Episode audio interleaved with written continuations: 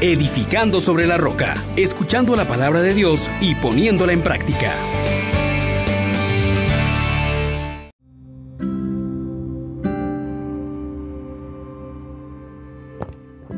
Paz y alegría. En Jesús y María le saluda a su hermano Juan Elías de la Misericordia Divina y doy gracias a Dios porque hoy vuelve a llamarnos para que nos demos cuenta de que solo podemos confiar en Él y que Él nos dará a cada uno según nuestra conducta. Invitemos al Espíritu Santo para que nos acompañe en este proceso de conversión. Oh gran poder de Dios, enciéndenos en tu fuego el amor. Oh Espíritu que vienes de lo alto, llénanos de Dios, oh Espíritu, óleo santo, úngenos en el amor. Capítulo 17 del profeta Jeremías, versículos del 5 al 10, nos dice así. Así dice el Señor Maldito quien confía en el hombre y en la carne busca su fuerza, apartando su corazón del Señor. Será como un cardo en la estepa, no verá llegar el bien, habitará la aridez del desierto, tierra salobre e inhóspita. Bendito quien confía en el Señor y pone en el Señor su confianza.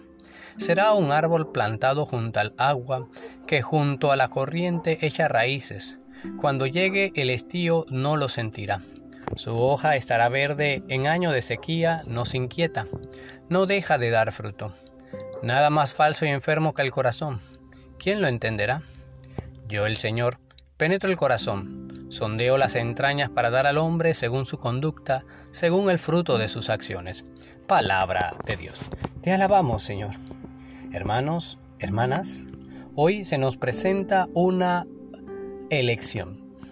Si quiero ser un cardo en la estepa o un árbol plantado junto al agua.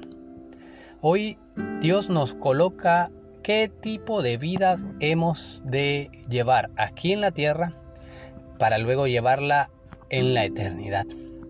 Se nos pone de manifiesto entonces que hay dos opciones, confiar en nosotros mismos o confiar en Dios.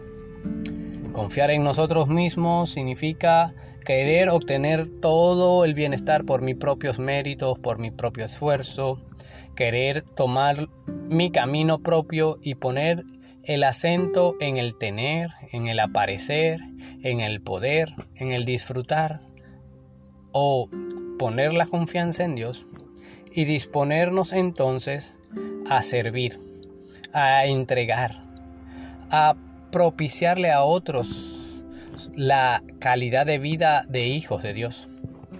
Se nos coloca entonces la opción de entender que nosotros sin Dios no podemos nada. Por eso el profeta acentúa a aquellas personas que se han ido olvidando de Dios, que se han apropiado de, los dones que Dios les ha dado y entonces creen que por sí mismo lo han logrado todo, que por sí mismo podrán salir de cualquier situación. Y hoy lo enfrentamos desde todo ese camino de la ciencia, de la tecnología, de la técnica, donde el desarrollo se ha convertido en la supuesta medicina que todo lo aliviará, pero no ha llegado a todos. Unos cuantos siguen teniendo mucho y unos muchos siguen teniendo poco o nada. Este es un camino de esterilidad, un camino que nos conduce a la aridez del desierto, a vivir en esa individualidad que nos mata.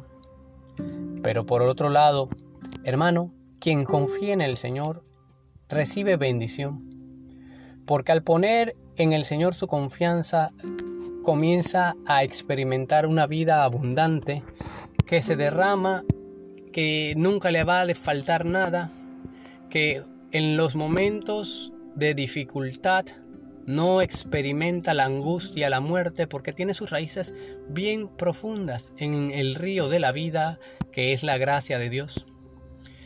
Otro elemento importante es que quien confía en el Señor tiene para hacer todo tipo de obra buena. Nunca le va a faltar lo necesario. Y no deja de dar fruto, un fruto que permanece. Así nos vamos apropiando de la salvación que Dios nos da y nos ofrece para estar junto con Él. Él dice que tengamos en cuenta que nuestro corazón y el corazón de otros es algo que con mucha facilidad cambia de orientación, que se enferma con facilidad, pero solo quien confía en el Señor perdura. Él nos va a dar a cada uno según nuestras conductas. Nosotros tomamos la decisión. Este es el tiempo, hermano, de no seguir el consejo de los impíos, de los que viven sin Dios, de no entrar por la senda de los pecadores. Es el tiempo de volvernos hacia Dios, de desterrar reuniones con cínicos, de esos que se aprovechan de la debilidad de los otros, sino que hoy tomemos la decisión de gozarnos en la ley del Señor, de estudiarla, de hacer la vida, de meditarla y guardarla en el corazón. Esto nos asegura un camino cierto para la vida eterna, para el gozo, aunque con poco, pero bien tranquilos en el corazón. Hermana, hermano, hoy Dios está contando contigo para que te fijes en aquellos que están en las periferias, que están sufriendo, y que le alivies, y que creas en aquel que ha venido a salvar, que ha venido a dar vida en abundancia. No te quedes por fuera, hermano, de este llamado. Confía en el Señor, pon tu confianza en su misericordia y verás que tu vida aquí en la tierra tendrá el ciento por uno y luego en la vida eterna el gozo permanente de Dios. Que tengas un buen día lleno de bendiciones y decídete a ser un árbol plantado junto al río, al río de la gracia, al río que es fuente de vida, que es mismo Cristo nuestro Señor. Amén, amén, amén.